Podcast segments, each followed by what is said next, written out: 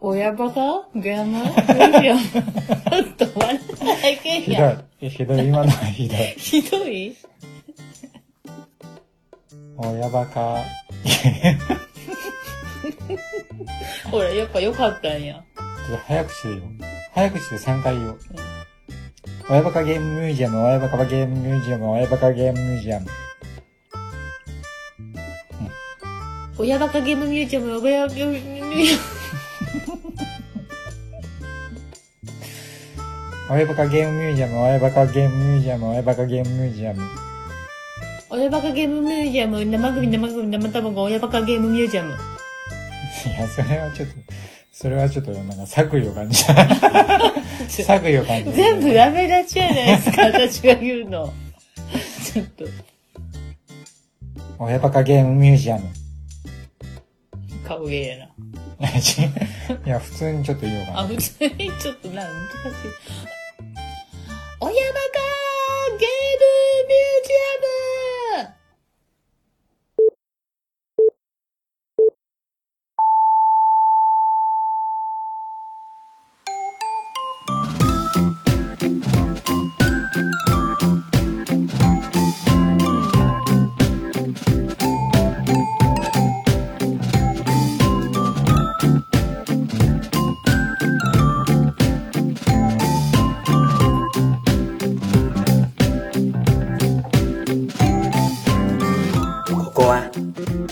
群馬県のとある町の片隅でこっそり営業中の小さなミュージアム。そこに飾られているのは遠い記憶の中に置いてきぼりにされてしまった大好きなゲームの思い出話たち。そこの館長さんはとっても親バカで有名で二人の娘とゲームとパンとお菓子と変な生き物をこよなく愛するちょっとだけ変わり者のおじさんなんです。ほら耳を澄ませば今日も扉の向こうから賑やかな笑い声が聞こえてきますよ。今日はどんなお話がミュージアムに飾られているのでしょう。ちょっと覗いてみましょうか。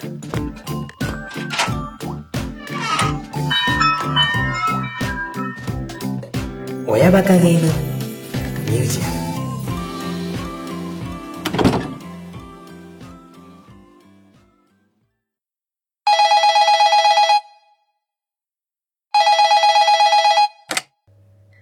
お電話ありがとうございます。こちら、親バカゲームミュージアム館長のコロです。お客様のお名前をよろしくお願いします。ネタアートラジオのごえじと申します。はい。お待ちしておりました。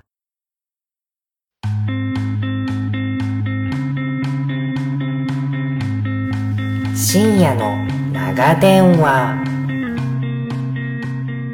はい。えー、続きまして。これはね、今ちょっとそのアプリとか PC の Steam とかでも割とこう人気のデジタルカードゲームの一ジャンルであるんですけれども、えー、ローグライク形式のカードゲーム RPG みたいな感じになってくる人気のちょっとジャンルがあるんですけれども、はい、はい。えっ、と、まあ、ローグライクっていうことなんで、まあ、冒険者になってダンジョンに潜って、どんなアイテムがこう引けるかわからない中で、こう敵倒してアイテムをゲットして、それを装備したりとか、っていう、こうんの、まあ、ランダムな状況で戦って、もしかしたらすごいレアなものをゲットできるかもしれないし、強い武器が手に入るかもしれないし、みたいな感じの、そのちょっとランダムなサバイバル感を味わいつつ、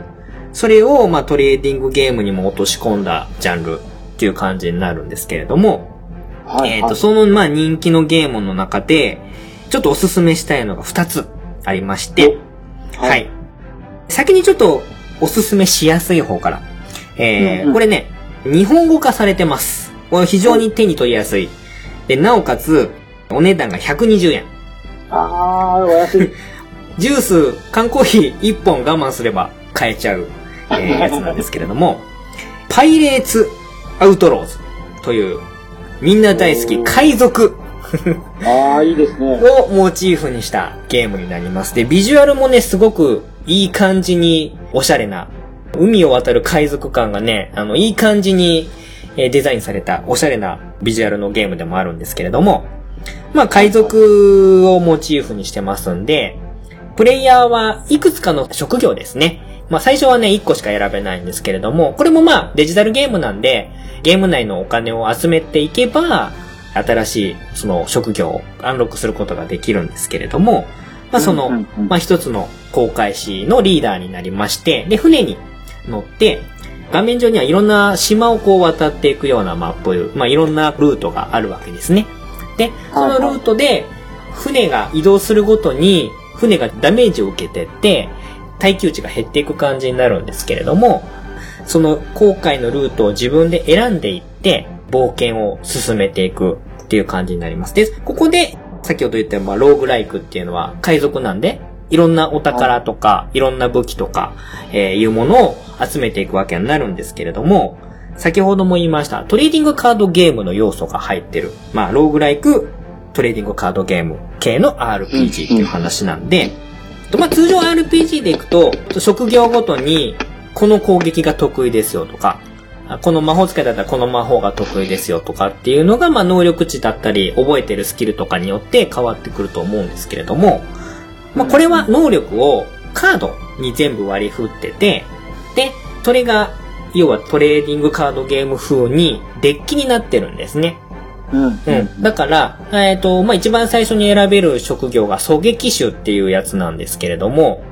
ライフルのカードと、あとは、弾を込めるカードと、パンチをしたりするその接近戦のカードとか、あとはスキルのカードっていうので、まあ攻撃力を上げたりとか、相手に状態以上乗せたりとかっていう、まあそういういろんなスキルのカードとか、銃の武器のカードとかっていうのが全部カード化になってて、で、このゲームはローグライクって言ってたんですけれども、そのバトルをやるごとにカードが3枚報酬として受け取れるチャンスが出てくるんですね。なんで、はいはい進めていくごとにスキルが増えていったり、武器が増えていったり、宝物を増えていったりということで、どんどんどんどん強くなっていくんですね。うん。うん。で要は自分のデッキのカードがどんどん増えていくっていう感じでイメージしてもらうと、まあ最初10枚だったデッキが、いろんな武器とか、スキルとか、攻撃方法とか、宝物とかっていうのを言っていくことで、進めていくと、どんどんどんどんそのカードが10枚、20枚、30枚ってなることで、プレイヤーもどんどん強くなっていきます。はいはい。で、普通のトレーディングカードゲームって、40枚のデッキを組んで、その中でやりくりしてバトルするっていう感じだと思うんですけれども、このローグライク系っていうのは、冒険を進めるごとに、カードが増えていくっていうのが特徴になります。うん。うん。うん。で、まあ、確率の問題なんですけれども、カードが増えると、1枚あたり引ける確率っていうのがどんどん減っていくわけなんですね。そこですよね。そうです。うんはい。だからこのゲームっていうのは、増えていけば強くなるんだけど、狙いのカード、狙いの戦い方の強い攻撃とかっていうのが引ける確率がどんどん減っていく。っていうのがこのローグライクゲームのジレンマでもあり、楽しいところでもあるんですけれども、うん。なんで、ここで、あの、先ほどもドラフトで取捨選択ですよねっていう話があったんですけど、このゲームも実は取捨選択で、はい。バトルに何とかして、この自分のスキルをやって勝つ。で、目の前に3つの宝物、能力とかが並べられます。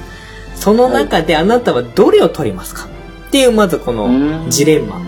で楽しさがあって、で、これを取ることで、次のバトルに強くなった自分が行くんだけど、毎回欲しいカードが出てくるわけでもなくって、うん。ううんん。時にはその、自分にとって不利になるようなカードなんかもあったりするんですけど、後で実はそれが強くなったりする可能性も秘めてるみたいな、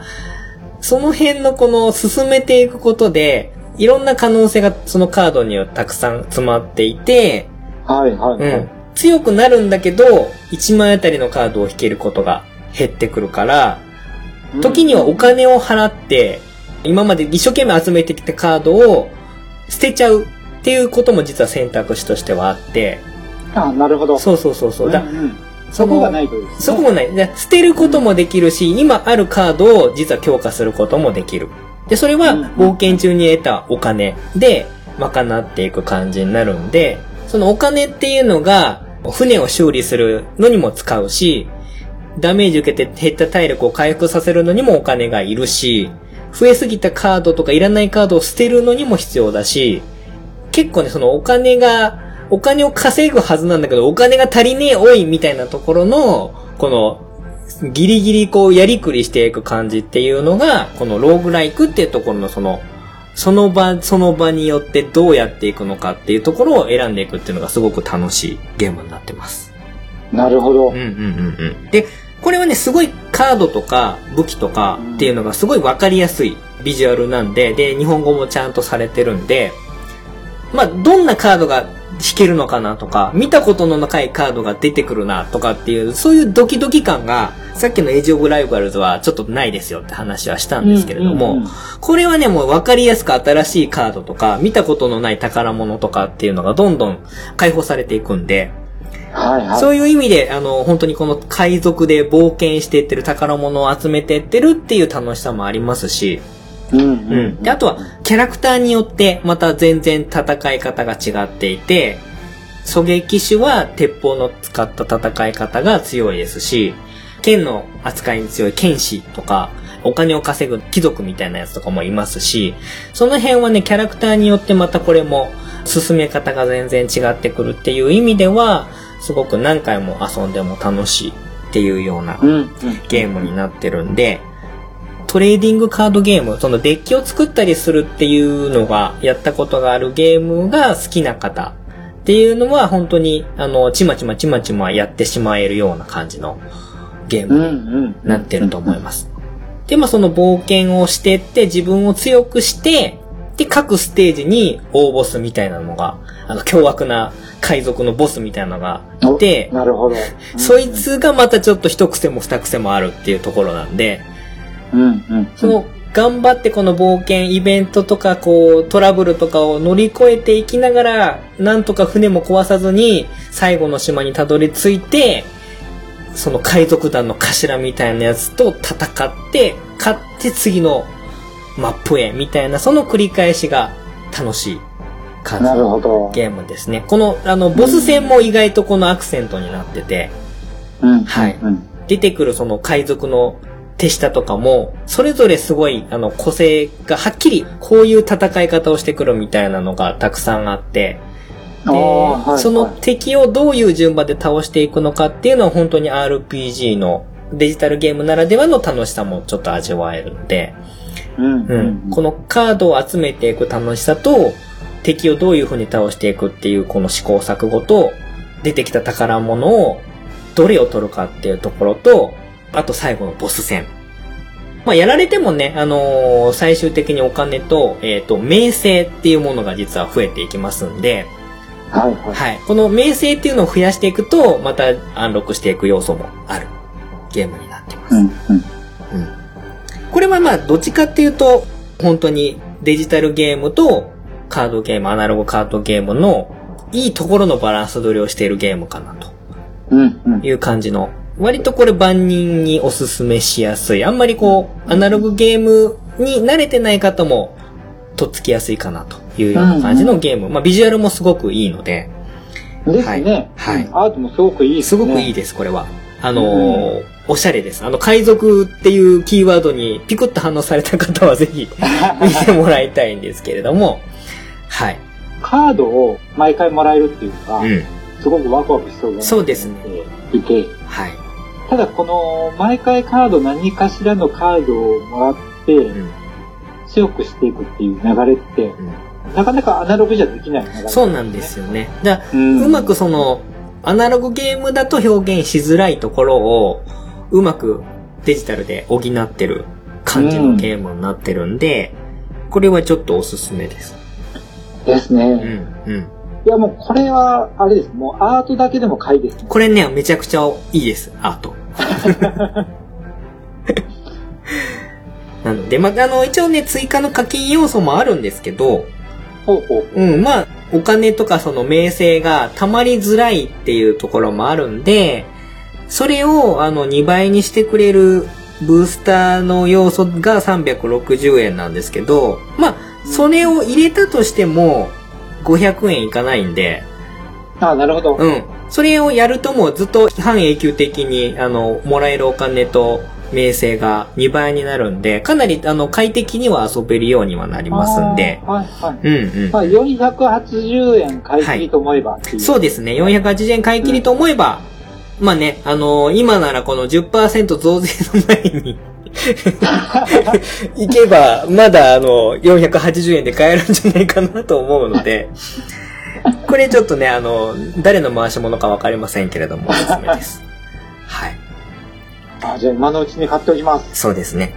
うん。で、えっと、まあ、同じそのローグライクトレーディングカードゲームの要素のジャンルで、さっきは海賊だったんですけれども、次に紹介するのが、スペルワードカードオリジンズっていうゲームなんですけれども、これは、ファンタジー、しかも、レトロな感じの。まあ、なんだ、小説に描かれるような物語みたいな感じで言えばいいんですかね。まあ、本当にあの、ファンタジー、王道のファンタジーの感じの世界観。エルフとか、ドワーフとか、人間とか、まあそういった感じのあのものが出てきて、まあモンスター戦ってみたいな感じのものがあるんですけれども、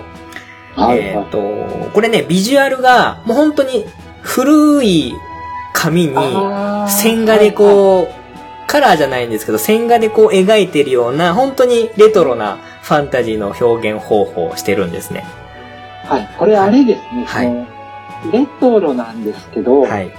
古臭いというわけではなくて、はい。要は古い巻物に書かそうです、そうです、そうなです。そういう味のある味のあるすごい渋い感じの、なるほどはい、あテキストこれは好き感。な感じだな。これ多分ね、あの、こっちの方が多分もしかしたらごえじさん雰囲気としては好きかなと思いまして。はいはいはい。でこのゲームは僕の好きなところは、キャラクターエディットですよ。あ先ほども出ました。来ましたね。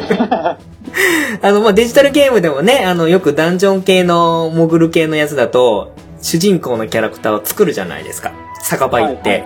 えー種族は人間で、使えるあの魔法はこれで、しえー職業はこれで、みたいな感じのことを、このゲームは実は一番最初に選ぶことができます。なんで、まあ、要は自分のプレイヤーっていうのを自分で作るんで、先ほどの海賊もまあ自分のプレイヤーではあるんですけど、よりこう没入感があると言いますか。うーん。はいまあ自分でその種族を選んで、まあ種族によってもちろん人間は、えーお金がこう得やすいとか、エルフだと魔法が強いとか、ドワーフだと耐久値があるとか、もうその辺はね、本当に、土定番な感じの振り分けになってて、うん。うん。で、あとはちょっとね、あのー悪魔系のキャラクター、種族とかも選べて、そいつは、あの、成長が遅いんだけど、耐久値とかが高いとか、あの、炎に強いとかってそういうのがあったりとかいう感じで、はいはいまあ、種族を選んで、で、えー、その魔法の過去の精霊みたいなのを選ぶって、この辺もちょっとね、雰囲気があるんですけども、光の精霊を選ぶか、炎の精霊を選ぶか、みたいな感じで、使える魔法も変わってくると。うん。はい。この辺なんかまあその属性みたいな感じが選べて楽しいんですけれども。で、最後に職業。で、この職業も本当に戦士とか、えー魔法使いとか、バード、えー銀融詩人とか、えー盗賊とか、本当にもうこのファンタジーのベッタベタなファンタジーで出てくるようなキャラクター、狩人とか、あのーうんうんうん。もう本当に、どんだけ使い古されてきたかわかんないような本当に、土定番のファンタジーの職業で、なってるんですけれども、これが、あのー先ほども言いました、えースキルがカードになってるっていうのがこのトレーディングカードゲーム、ローグライクのトレーディングカードゲームの面白さで、はい。はい。選ぶ職業で全然変わってくるんですね。だから、狩人だと、弓矢をわざわざ引いてきて、じゃないと攻撃ができないとか。はいはいはい。戦士は、盾をこう使って防防御力を上げながら殴っていくやつ。だったりとか、あの、盗賊なんかは単体の攻撃力の技は低いんだけど、手数で勝負するんで、行動力を重視して、えーやったりとかしなきゃいけないとか、この辺のこのキャラクターがうまくこのカードの戦い方の割り振りで、同じゲームなんですけど、全然、あの、種族とか、あとは、職業が変わることで、遊び方が変わってくると。いうの、で、これ本当にそのキャラクターエディットの身りに尽きると言いますか。はい。さっきまで戦士で戦ってたんだけど、狩人にした時点で全然遊び方が変わってるな、これ、みたいな感じのプレイ感覚ができるんで、うんうんうんこれがね、あの、本当に繰り返し遊ぶ上ではすごく楽しいですね。ああ、いいですね。で、ただちょっと惜しいのはこれが日本語化されてないので、ああ、そうか。ちょっと厳しい。ただ、カードの効果は、なんとなく読めるんですよ。はい。ちょっと厳しいのは、途中のランダムイベント。うんがこの、あの、小説ばりになんかこう、英語の長文が出てくるんですけど、はい。よくわからないんですね。ただなんか、これはいイエスなのかノーなのか選選ぶ感じなんだろうな、みたいな感じのところがあって、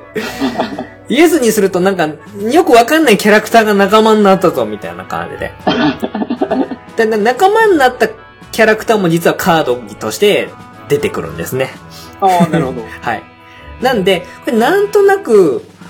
仲間増えて、あのカードとしてこいつが出てきたから強くなってるなとか、あとは謎のなんか呪いのアイテムを押し付けられたような気がするみたいな感じの。でそれをなんかある一定のところまで持っていかなきゃいけないぞみたいなイベントなんだなっていうのがなんとなくわかるみたいなのがあって、ちょっとその辺英語力がないと辛いんですけど、うんうん。ただ、なんとなくそのカードの効果とかっていうのはわかるんで、はい。うんあのー理想はちょっと英語が分かればありがたいんですけど、ゲーム自体はなんとか僕のレベルでもギリギリ楽しいぞみたいな感じのところがあって、このまあ雰囲気も白黒のこの渋いレトロなファンタジーの世界観と相まってう、んすごくいいね。あの、楽しいローグライクのトレーディングカードゲームになってます。これがまあ一応360円買い切り。限り。買い切り。これもワンコインでできる。これもいいですよね。これは、で確かにあの、洋芸の RPG って、うん。意外と文章の物量で勝負してきたりすることありますよね。うん。だうん。で、そこに比べると、比較的まだ全然短い感じ。うん、でまあ一番いいのはこの想像力で補える感じがあるので、うん。その辺もこの雰囲気と相まって、やりながら、あ、なんとなくこうやっていくんかな、みたいなところが分かってくると。なるほど。いうところがおすすめなんで、まあ、この辺ちょっと自信ないなっていう方は、えっ、と、このスペルワードカードオリジンズっていうので検索かけると、ちょっとまあ基本的なそのスキルの紹介をしているようなサイトなんかも出てきたりとかするんで、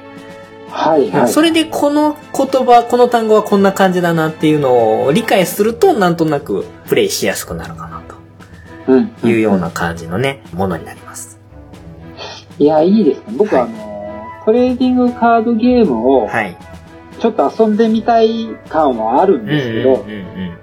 じゃあ実際にやるかとなると。やっぱいろいろカード買わなきゃいけないそうそうそうそうそう。ただ、こう、アプリ会議でやってくれると、はい。非常に入りやすいなっていそうですね。で、これね、あの、ローグライクのいいところは、一番最初って最低限のカードしかないんですよ。ああ、はい。はい。強化されてる感じが、あの、すごいダイレクトにわかる。なるほど。うん。で、ゲームオーバーになっても、次のやると、また見たことないカードがあって、実際それを使ってみると、あれこれ意外と強えぞとか、はい。いうのが分かったりするので、そういう意味でもこのローグライクのトレーディングカードゲームの RPG っていうのは、はいトレーディングカードゲームやってみたいけど、いろいろ諸々な事情でやりづらいなっていう方にもおすすめかなと思います。うん。段階的に覚えていけるっていう、そうですねね。、ありそうですね。そうですね。この辺はもうなね、この3つは、まあう、ん。500円以下で買えるやつになりますんで、ちょっとね、あのー厳密な値段がもしかしたらその、時期時期によって、結構ね、あの、セールやってて安くゲットできたりとかっていうこともありますし微妙に値段がこう増減したりすることもあるので、今日お話しした金額が必ずしも保証できる金額にはならないんですけれども、はいはい、はい。まあ、そんなにトレーディングカードゲームを一からやるに比べたら全然お安い価格帯になってるとは思うんで、うん、うん。はい。この辺はおすすめですね。いや、いいですね。はい。うん。ですね。まあ、あと一個ちょっとおまけで、えーはいはいちょっとぐっとこうカジュアル寄りなゲーム、一本最後にちょっとおまけしときますけれども、ゲームの名前が宮本というゲーム。おー、はい、はい。これね、えっ、と、まあ、ローマ字表記ですね。アルファベット表記で宮本っていうゲームになりますけれども、はい、はい。はい。これは、どっちかっていうとボードゲームテイストになるんですけど、4×4 マスのボードに、ちょっとね、和風の感じになるんですけども、こう、カードになってるコマを、一体一体こう、自分の番ごとに召喚して、で、あとはまあ、将棋とかチェスみたいな感じで、相手のコマを倒しつつ、えー相手のボスを倒すと1面クリア、みたいな感じの、この和風テイストで侍とかね、力士とか、うんちょっと海外から見た日本風の感じの絶妙な、あのビジュアルでもすごいおしゃれなんですけれども、はい。これはもう本当にアプリとしてのビジュアルのセンスの良さっていうのが光るゲームになってて、力士とか忍者とか、歌舞伎とか、あの、すごくこう、ね、外国から見た日本の感じのセンスもあるんですけれども、うんで、それぞれに、ね、異なった能力があって、長距離射程のキャラクターとか、隣接するキャラクターの攻撃力を上げたりするやつだとか、倒しても一回生き返りますよ、みたいなキャラクターとか、っていうのをやってって、で、ゲーム的にはすごいシンプルなんですけども、確かね、10回ぐらいを勝ち抜くと最後に、宮本、ラスボスですね。まあ、宮本武蔵のことだと思うんですけども、はいはい謎の剣豪宮本がラスボスとして立ち上がっていて、この宮本を倒すのが、もうこのゲーム唯一の目標。になりますで、このゲームも、まあ同じ、さっきと同じようですけど、1面クリアすると、3枚、新たなキャラクターとかスキルカードが出てきて、そのうちの1個を、新たに自分の手札に加えて、次のステージに臨むみたいな感じになってくるんで、まあゲームとしては、まあ将棋とかチェスみたいな、ちょっと組み合わせを考えながら倒していくゲームで、まあその、先ほど言ったトレーディングカードゲームみたいなローグライクのいいところもちょっと入れつつ、まあ気軽に楽しめるゲームはい。ということで、まあ何よりこのビジュアルのセンスがすごく僕は好きなので、えー、まあさっきのこのね、おすすめした3つに比べれば、すごい、どちらかというともうライトな方向けの、まあ、ボードゲームテイストなアプリかなということで、最後に、これも一応360円でできます。うんうんはいうんうんこれちょっと最後におまけで。はい。ちょっとね、あまりにもコアな話だったんで、最後にいろんな人にもやりやすいゲームということで、おすすめさせていただいた上で、今回この僕が今おすすめしたいデジタルのボードゲームが楽しめるアプリならではのおすすめソフトということで4つご紹介させていただきました。ああ、はいいや、いいですね。いや、やっぱりこう、値段的なところもありますし、うんうんうんうん。短い時間で遊べるっていうのが、そうですね。ね。で、繰り返し、うん、遊べるっていうところもちょっと考慮した上で、うんうんうんはいうん。負けてももう一回チャレンジしようかな、みたいなのがこと優先で、今回はピックアップしてみました。いやー、ちょっと、早速買おうかな。またしてもですけど、早速買おうかな。早速買おうかなと。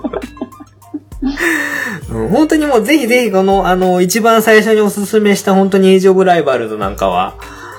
ちょっとぜひやってもらいたいなっていう気持ちが、前々からちょっとあったんで、あー、はい嬉しいなちょっとこれを。を機にやってみてもらいたいなっていう感じですね。うん。うん。というところで、えー もう、長々と、当初の予定をはるかにオーバーした感じで、ご一緒にお付き合いしていただいたわけなんですけれども、はい。ということでね、本編は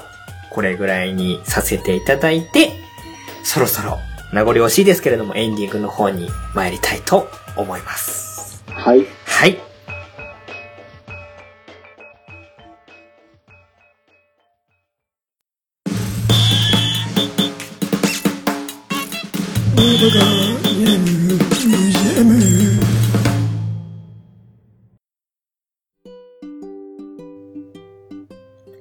ネタアートラジオは、二児の子育て真っ最中のごえじさんとあこさんが、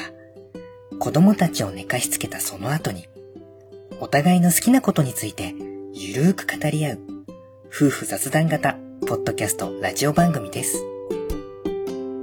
日々の子供たちの成長話に癒されつつ、お気に入りのアメコミ、ボードゲーム、映画、海外ドラマなど、ポイントを押さえてわかりやすく紹介してくれたり、リスナーさんから送られてきた怖い話に一喜一憂したり、二人の肩肘張らないちょうどいい関係性も素敵です。子育てと大好きなものに囲まれたとある夫婦の日常のお話。ネタアトラジオはマイペースに絶賛不定期配信中。あなたも当たり前の毎日が愛おしくなる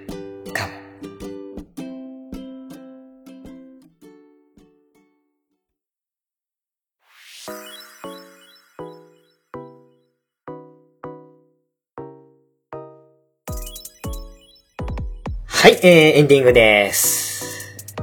お疲れ様です。いやー、お疲れ様でした。いやー、ねこんなはずじゃなかったんですけども。えー、もうね、あの、日付が次の日に移ってしまっているって言えば、まあ、なんとなく察しがついていただけると思うんですけれども。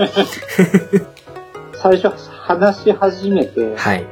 一つ目のおすすめポイントを話した段階で、はい。あ、これ、日付変わるな。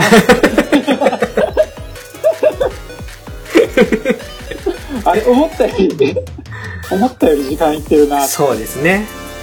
まあ、プレゼンするっていうことイコール、やっぱりこの魅力を伝えきらなければいけないっていうこう使命感がやっぱ出てくるので、はい。もうやっぱりね、それ相応の準備をしていただいてるわけなんで、もちろんこの説明も納得がいく感じになっちゃうとすればもう必然的にね、こんな感じの時間になっちゃうのはまあ仕方なかったかなとね。うん。またね、思いはしたんです。話してて楽しい話です、そうですね。あっという間ですね。あっという間です。気がつけば、あ、日付変わってたみたいな感じになってたんで、こっからこう、どういう風に切り分けていくかっていうところを、まあ多分、いつものパターンなんですけれども、撮り終わってから悩むっていうことになるとは思うんですけれども。まあまあまあまあ、あの、僕も久しぶりに、あの、自分の番組をこう再開するにあたって、今回まあ、ごえじさんと、せっかくなんでね、お話ししてから、再出発したいなっていうところもあったので、はい。まあ、この復帰戦がいきなり、こんな深い話になっちゃいましたけれども、まあまあまあ、この、置いてきぼりにしていく感じはいつもの感じでもありますので、まあ、いつもの親バカゲが帰ってきたのかなっていう感じで、感じていただければ、前向きに受け止めていただければありがたいかなとは思ったりもしております。はいはい。はいはい。今回こうお互いこうプレゼンし合ったことで、うん あの、お互いこう何か背中を押されたものがあるかとは思いますけれども、はい、あの、非常に、小市さんのプレゼンもすごく刺さりましたし、あの、何日か他に僕の紹介したアプリを ダウンロードしてるゴイさんがいてくれると嬉しいななんてちょっと思ったりもしますけれー、ども。間違いないですね。まあね、あの、お手軽な、ボードゲームに比べればお手軽な価格帯っていうのもありますので、うん、うん、うん。はい。まあ、聞いていただいたね、方も、興味がある方は、ぜひぜひ、ちょっとアナログ、デジタル問わずに、ちょっとやってみていただければいいんじゃないかな。まあ、いいきっかけになるんじゃないかな。うんこのアプリから始まるね、ボードゲームへのこの流れっていうのも、今ならではの感じかなとも思ったりもしますので、はい。はい。ぜひぜひちょっと僕もこのジャンルには注目していきたいなと思ってます。うん。はい。という感じなんですけれども、まあちょっと長々とお話しした中で最後に今日の感想を伺って締めていきたいなと思うんですけれども、はい。はい。小江路さん、どうですか？あの、まあ親バカ芸にゲスト来来ていただきまして、最初僕散々ハードル上げちゃいましたけれども。いやー、でも、本当あれですね。いつも聞かせていただいてたんで、はい。まあ、こういった形で参加させていただいてて、はい。非常に嬉しいですし、うんうんうん。まあ、ちょっとマニアックな話をたっぷり聞かせていただいたな、というところで、はい。あと本当はあの、シミュレーションゲームの回を聞いたときに、はいはいはいはい。シミュレーションゲームの話いいなと思ってたんうんで、うんうん。うんその話もたっぷりできたんで、はい。もう大満足です。あそう言っていただけると、はい。ね、今日こう、長電話をずーっと延々 させていただいてる回があったと思います。はい。うん。まあ、あの、ネタアタラジオさんでね、お話しさせていただいた時も結構時間を押しちゃって、編集、あの、大変なことになっちゃったとか思うんですけれども、まあ、そこから引き続いて、向こうが延長戦で、さらにここも再々延長戦みたいな感じのところもありましたけれども、これに懲りず、また、なんかいろんなね、ジャンルの話をさせていただいて、まあ、こっちもそうですし、ネタとラジオさんの方にもね、行っていろいろお話できるような感じになれればいいなとあ、そうですね思。っております。はい。またぜひよろしくお願いしよます。ろしくお願いします。はい。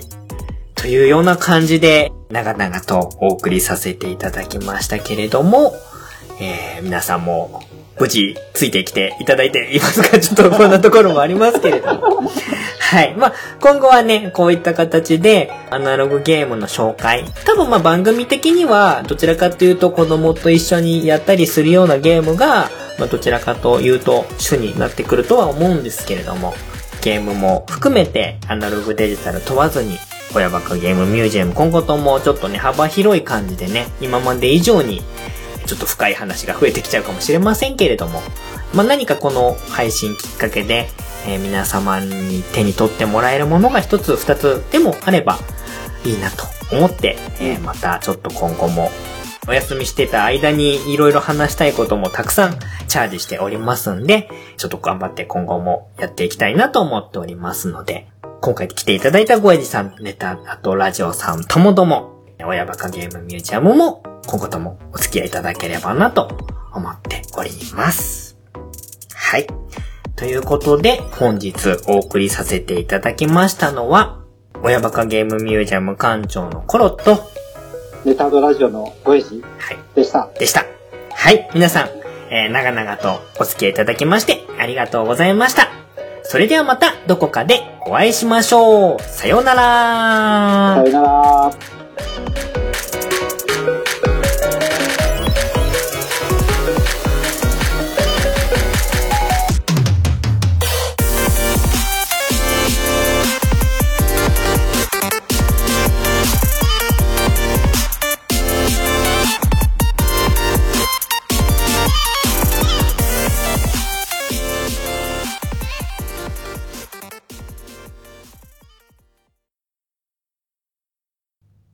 収録終了後。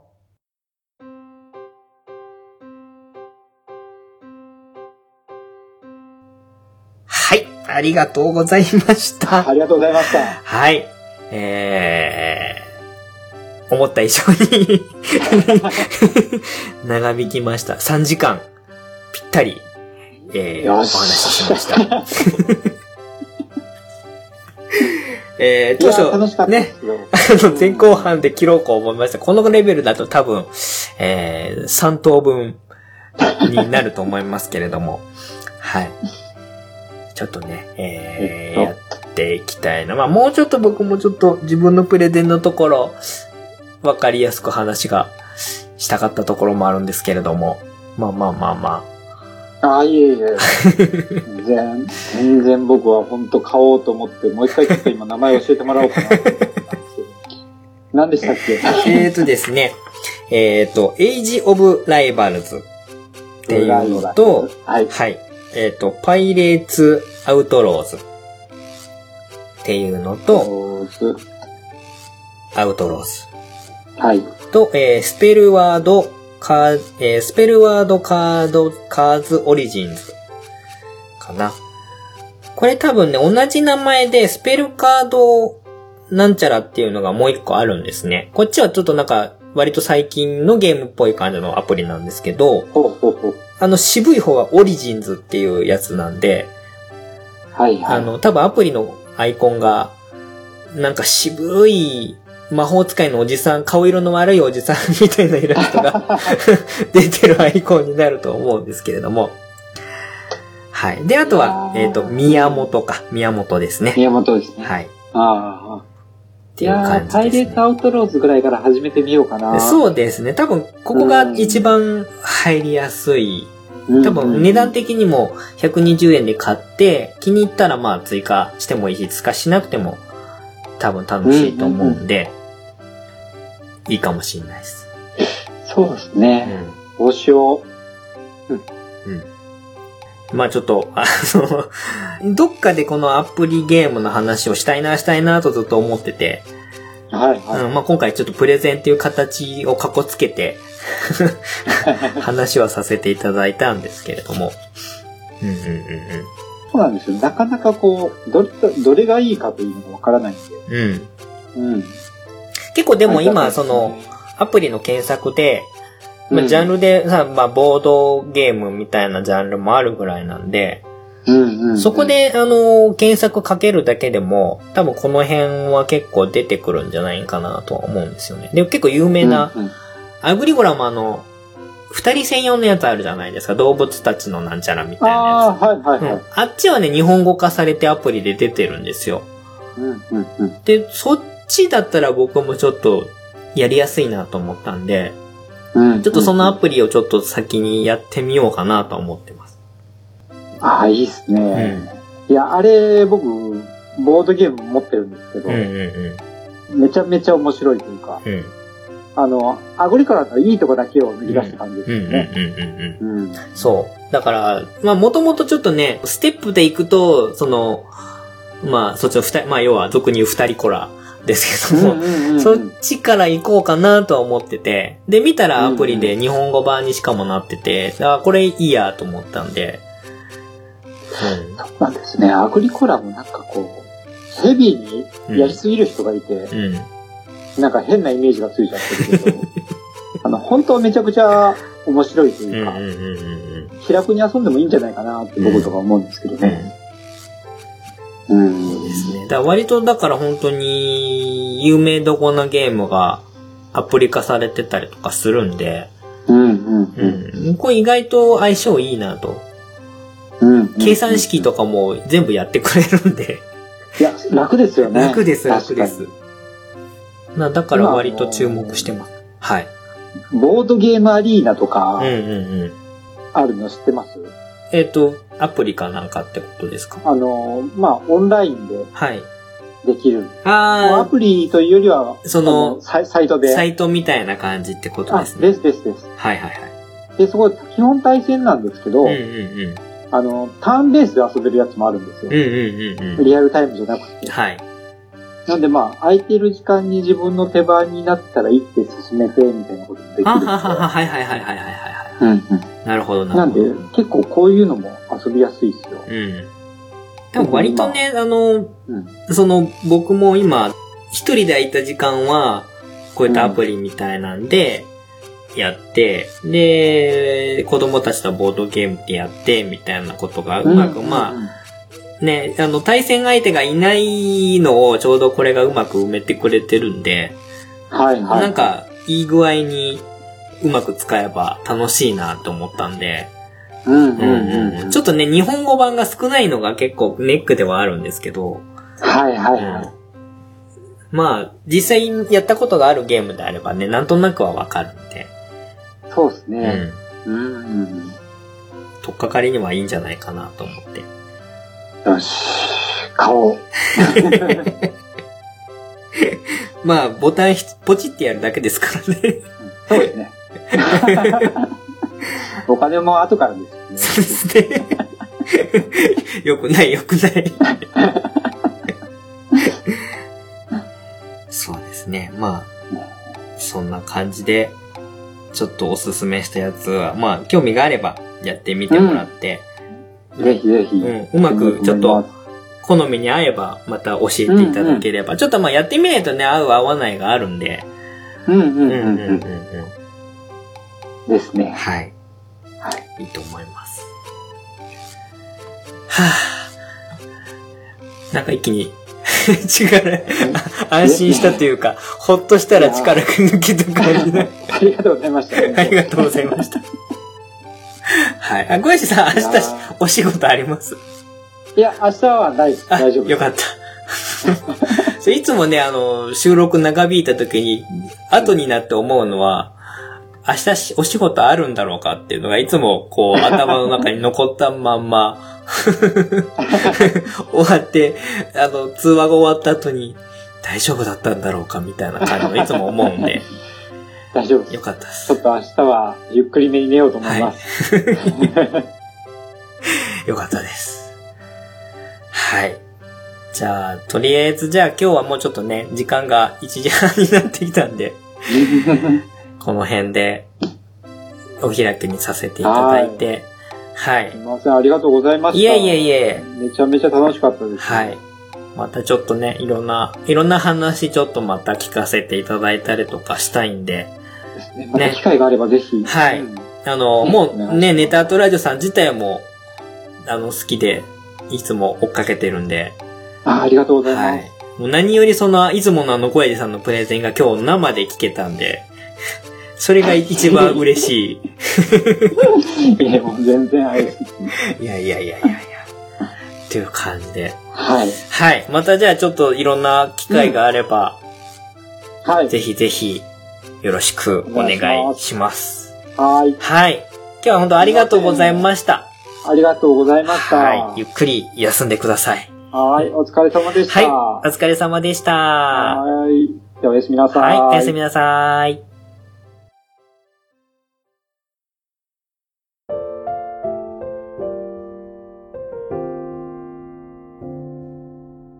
ミュージアムノート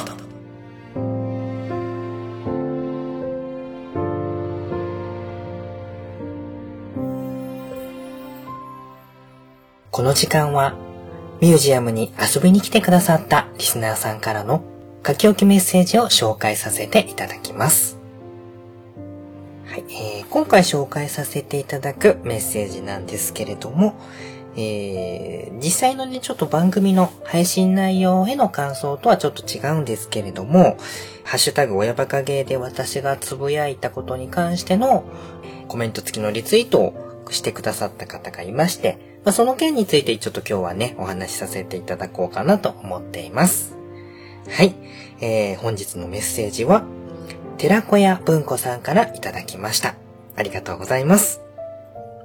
えー9月の5日に、え株式会社任天堂さんからですね、え毎回定期的に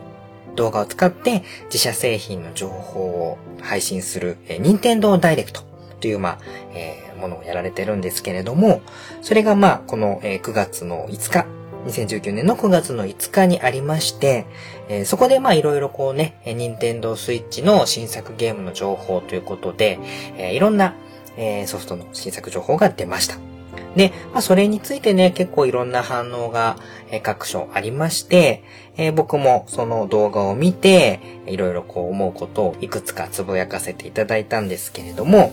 まあ、その中で僕がですね、特に思い入れのあった、えームーンという、ね、プレイステーション1の時代の、えーゲームがありまして、これが、えー今回ですね、任天堂スイッチに完全移植ということでですね、配信されることになったということで、それを受けて、えーちょっと僕の方がツイートしたのが、えーちょっとこれ実際のツイートの文章なんですけれども、えームーンは自分にとって特別すぎて、本来なら真っ先に親バカゲーで話すべき案件なんだけど、あえて話さなかった作品。発売日に買って、未だにソフトとサントラを大事に持ってる。個人的に、伝説のアンチ RPG っていう宣伝文句はちょっと嫌。そういう目線で見すぎるともったいない。という、えーツイートをね、させていただきました。ちょっとこれはね、個人的な思いも込めてのところだったんですけれども、そのツイートを拾っていただいて、コメント付きリツイートということで、あげてくださったのが、今回紹介させていただきます。え、寺子屋文子さんになります。ヒゲトトさんですね。えー、親バカゲームミュージアムのお手伝いを本日もお願いしております。ヒゲトトさんになるんですけれども、僕のツイートに対して、22年ぶりの復活が発表された今、コロさんのムーン回を聞いてみたい欲求が、そしてその回を聞いてスイッチ版を購入したい。叶ったら幸せだろうな。というツイートを寄せていただきました。ありがとうございます。でですね、まあ、その前の元々の自分のツイートの方でもありましたけれども、この親バカゲームミュージアムの大事に続けさせていただいてますコーナーに、えー思い出ゲーム殿堂入りというコーナーがあります。えー自分の思い出に残る、まあ一般的にはね、あまり知られてないようなゲームとかも含めて、えー思い出に残ったソフトを一本取り上げて、それを、まあ、ミュージアムの殿堂入りの展示スペースに飾っていくと。で、それについていろいろ深い思い出話とか、良かったとこ、悪かったとこなんかも全部含めて、自分なりの思い出、言葉でお話しするっていうのが、まあ、この、そもそも思い出ゲーム殿堂入りというコーナーなんですけれども、まあ、元々のこのオリジナルのですね、えー、プレイステーション1でのソフト、ムーンの方は、1997年10月の16日に発売されてます。はい。で、販売はアスキーさん。そして、開発は、まあ今はもうないんですけれども、まあある意味ものすごく、えー一部では熱狂的なファンの支持を集めていました、ラブデリックという開発会社さんが作ったこのムーンというゲームなんですけれども、本当に発売日前から楽しみにしていて、まあそんなにね、一般的にこのムーンっていうゲームが、まあ当初はね、発売当初は全くのオリジナル新規の IP でですね、出されたものだったので、当時はまあ僕の記憶としては、まあ全然他の超有名どころの A 級のソフトタイトルに比べれば認知度もなかったし、プレイしている人も、まあそんなに当初はね、えーいなかったゲームになります。はい。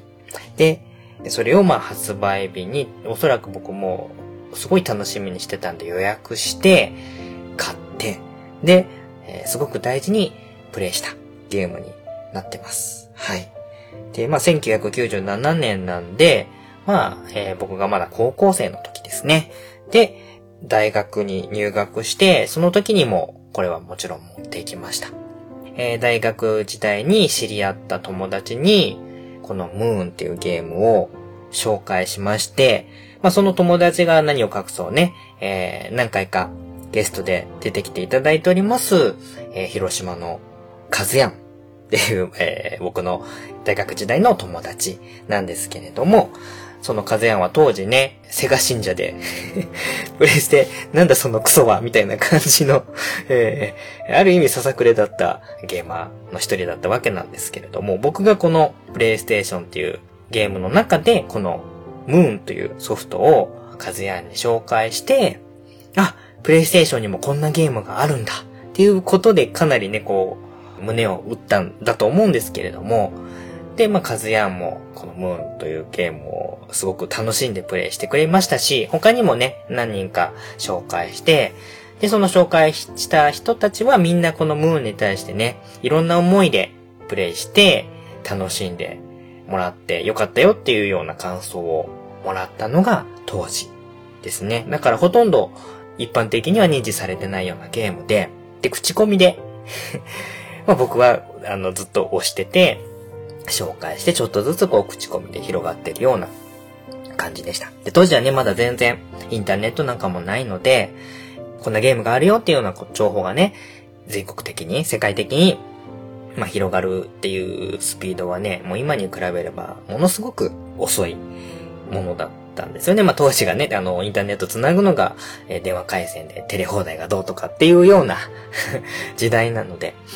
だったんで、えー、まあ、効か不効か、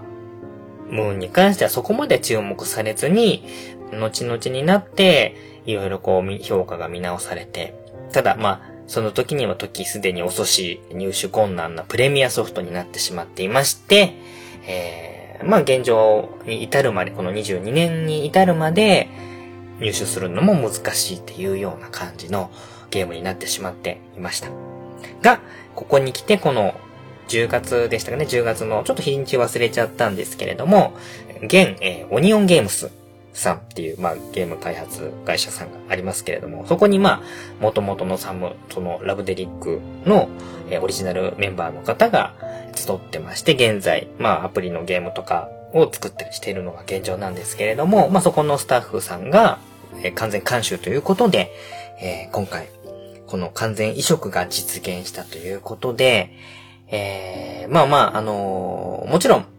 僕個人としてもね、嬉しいことではあります。まあ、ただ、ちょっとね、思うのは、この動画がね、配信された時に、伝説のアンチ RPG だったムーンが、みたいな、こう、宣伝文句をつけてて、このね、伝説とかアンチ RPG とか、まあ、ね、あの、言われてることはすごくよくわかるんですよね。あの、ゲーム内容としては、当時の、その RPG っていうものに対しての、まあ、いろんなちょっとね、うがった見方をしたような表現とかも多々含まれているんで、まあ、そういった表現っていうのは、まあ、間違いではないんですけれども、そういう、こう、煽り文句といいますかね、あの、宣伝文句をつけて、そういった見方からの、あの、ゲームのプレイのスタートっていうのが、すごくもったいないんじゃないかなと、個人的には思うゲームだったんで、なんかまそのちょっと宣伝の仕方っていうところの、えー、まあ細かいところではあるんですけども、この広告文句みたいなのは、どっちかっていうと、あの、もうちょっと言い方変えた方がいいんじゃないかなっていう思いもあって、あの、思わずツイートしてしまったところではあるんですけれども。まあね、今でこそネット上ではね、すごい隠れた名作でとか、すごい評価が高くて、ものすごく面白いよ、みたいな、まあ、半ば噂話みたいな感じでね、えー、広がっていって、価格がね、プレミア価格が上がってて、みたいなところはあるんですけれども、まあ、あのー今ね、今となって、冷静にこのムーンに関して評価するとすれば、あのーこの何ですか、皆さんに本当に両手広げておすすめするっていうような、もう本当にもう誰がやっても面白いよっていうような名作ゲームでは、断じてこのムーンっていうソフトはないっていうことはずっと思うんですね。で、まあ、この、だから伝説のとかっていう煽りを受けてやっちゃうと大事なものを見失っちゃうんじゃないかなって思うところはそういうことで、ものすごくこのゲーム尖ったゲームです。あの、見た目はね、クレイアニメーションみたいな感じの粘土の素材にしたキャラクターとか出てきたりとか、えー、なんか、ほんわかしてそうなゲームではあるんですけども、ものすごく尖ったゲームで、えー、とてもじゃないですけど、万人におすすめできるかって言われると、館長は、あのーできない。というソフトの評価してます。ただ、当時、プレイしてきたことがものすごく幸運だったのと、僕にとってはものすごく大事なゲーム。多分僕がやってきたゲームの中で、一番僕自身に影響を与えたゲームって何ですかって聞かれたら、僕はもうあの迷わずこのムーンっていうゲームを、まあ、げることになるだろうと思うぐらい自分にとってはものすごく大切なゲームではあるんですね。うまくこれがね、表現するのが難しいんですけれども、まあ、一言で、まあ、言い切れませんよ。言い切れないんですけれども、えー僕の中のこの思いを形にするとすれば、えー僕が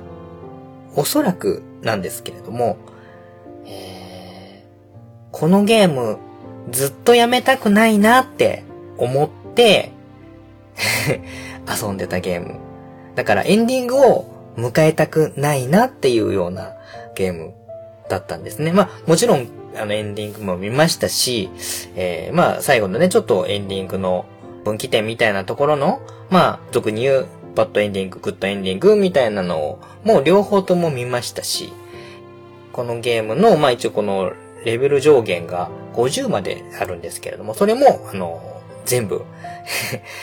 やり込んで、レベル50にもしました。で、そこで思ったのは、もっとこのゲーム、もっとレベル上げられるような、あの世界がいろいろあって、いろんなキャラクターが隠れてて、聞いたことのない音楽もいっぱいあって、世界がもっとどんどん広がってればいいのにな、と って思ったんですよ。ね。なかなかあのーやめたくないゲームっていうのは、人生、まあ僕もね、もう、もうすぐ40年ぐらいになりますけれども、その中で、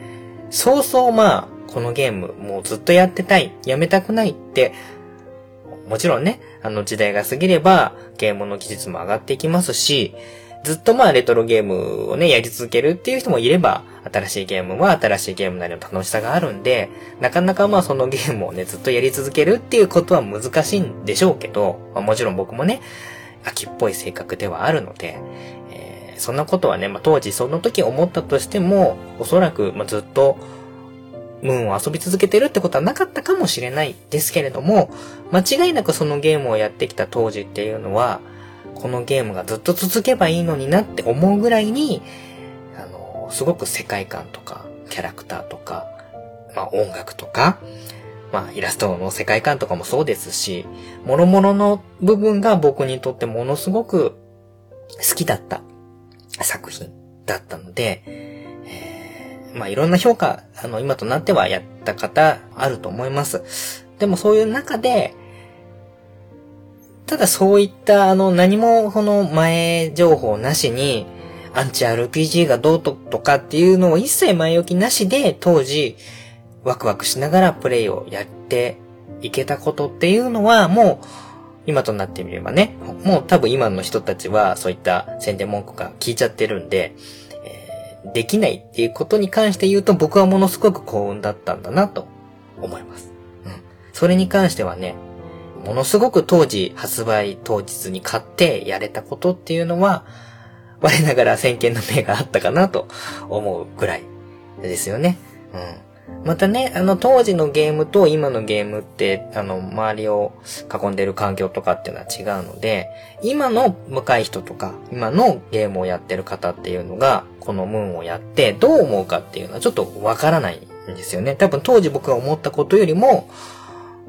全然大したことないじゃんっていう風な反応を示すかもしれない。そこはちょっと怖いところではあるんですけれども、まあ、そういった部分が、こう、前焼きとして今できてしまってる中で、純粋にプレイしてくださいっていうのは、まあ逆に難しいことなのかもしれないんですけれども、もし、今僕が言えるとすれば、えーこの10月に任天堂 Switch さんの方で配信される22年前のゲーム、ムーンですね。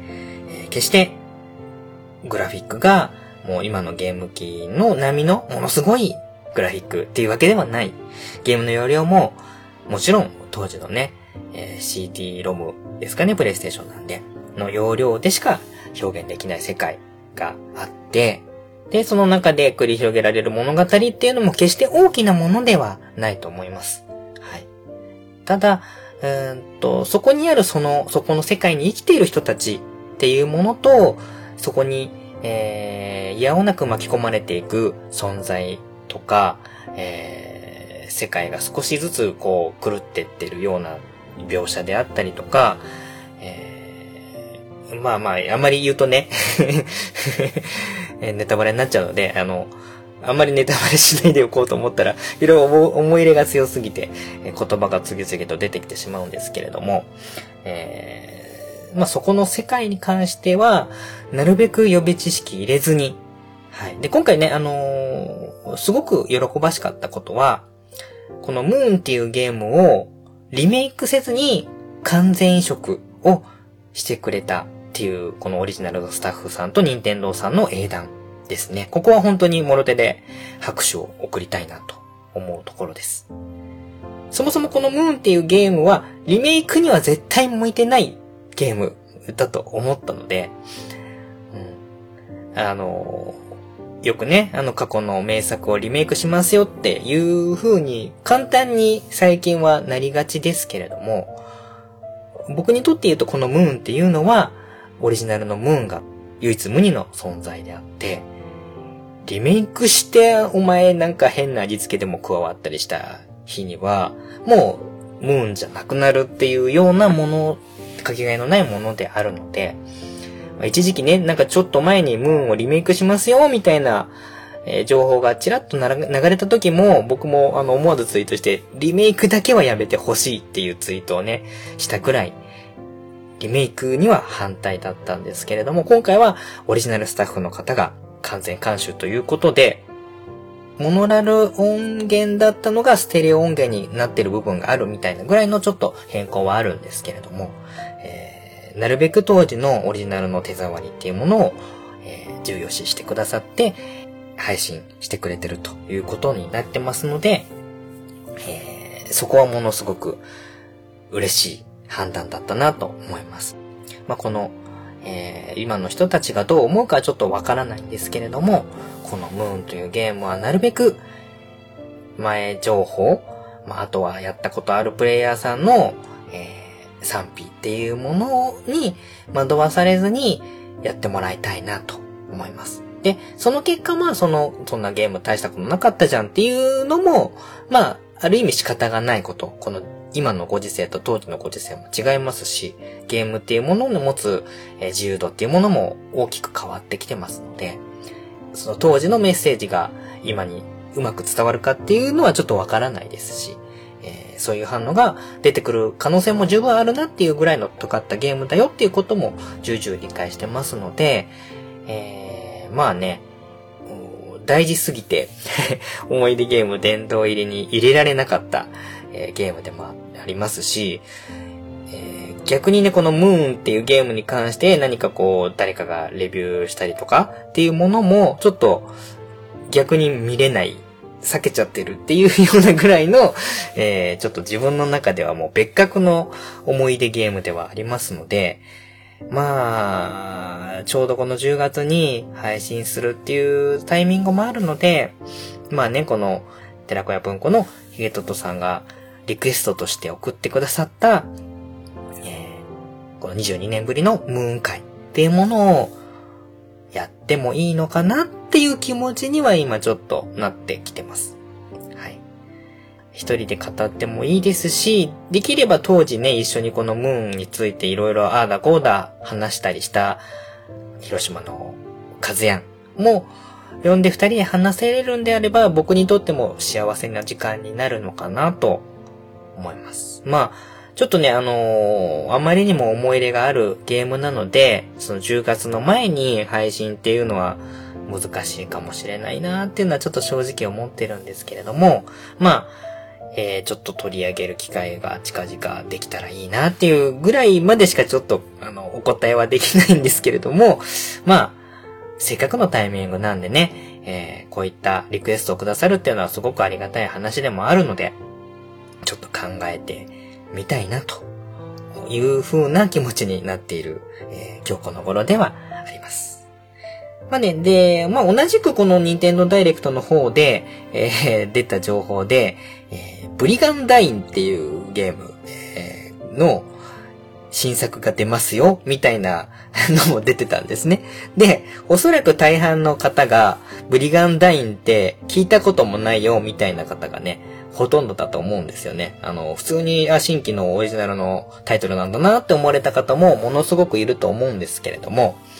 実はこのブリガンダインっていうゲームも、えープレイステーション1の時に元となったゲームブリガンダインが出ておりまして、えー今回は、まあ、そのシリーズの最新作が出ますよ、というところでですね、えー まあ、もともと当時の開発会社さんが今、えーハピネットさんっていう、えー会社に変わっちゃ、まあ、名前が変わっちゃってるんですけれども、ファンタジ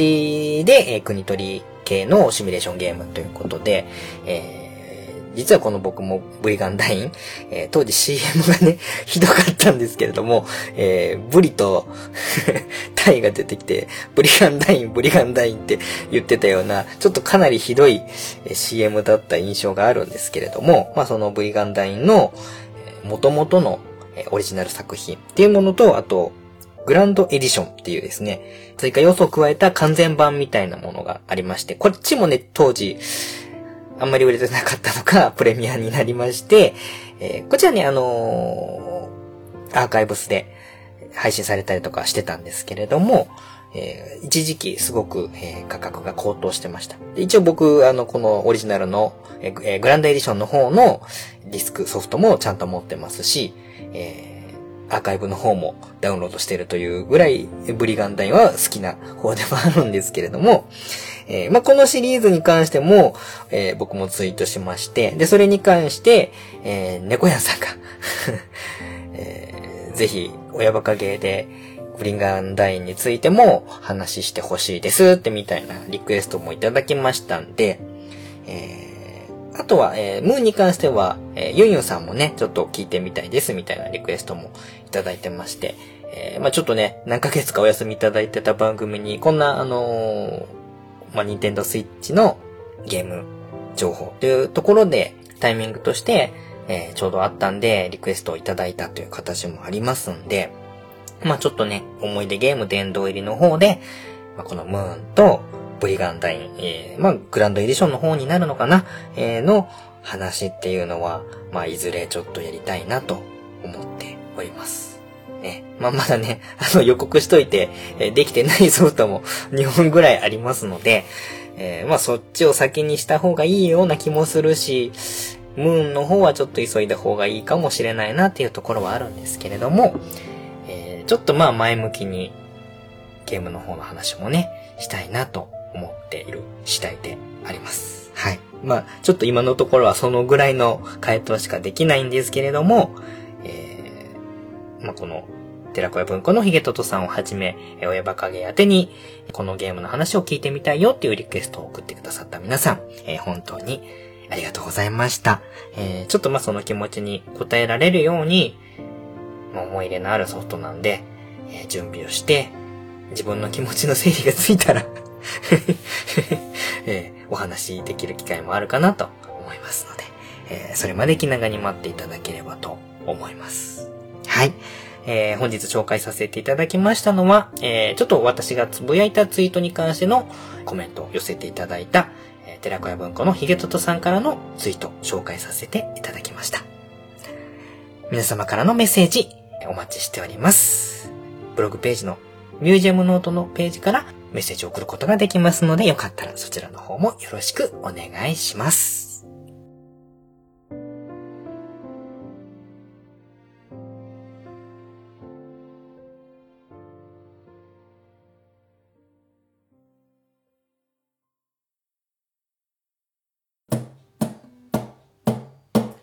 親バカゲームミュージアム。ネタートラジオの小エジさんをお招きしての親バカゲームミュージアム。第63回の配信。いかがだったでしょうか？全3回の対談の中で紹介した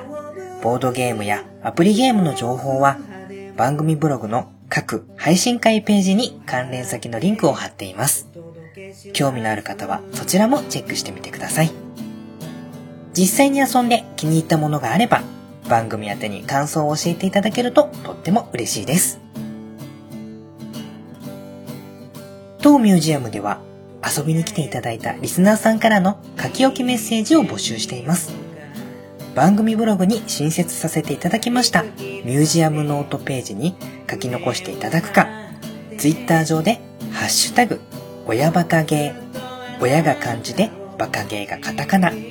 こちらをつけてつぶやいてください。もちろん今まで通り番組のメールアドレス、親バカゲームアットマーク gmail.com oya baka game アットマーク gmail.com に直接メッセージを送っていただいても構いません。書き残していただいたメッセージの中から毎回一つ番組の最後に紹介させていただきます。次回の親バカゲームミュージアムは久々の登場すーちゃんとお姉ちゃんのハッピーゲームタイム6日目もお送りします都合により配信できていなかった5月に収録した音源を配信一部会話の中で時系列がおかしい部分もありますが、あらかじめご了承ください。どうぞお楽しみに。次回も皆様のご来店心よりお待ちしています。それでは、いってらっしゃいませ。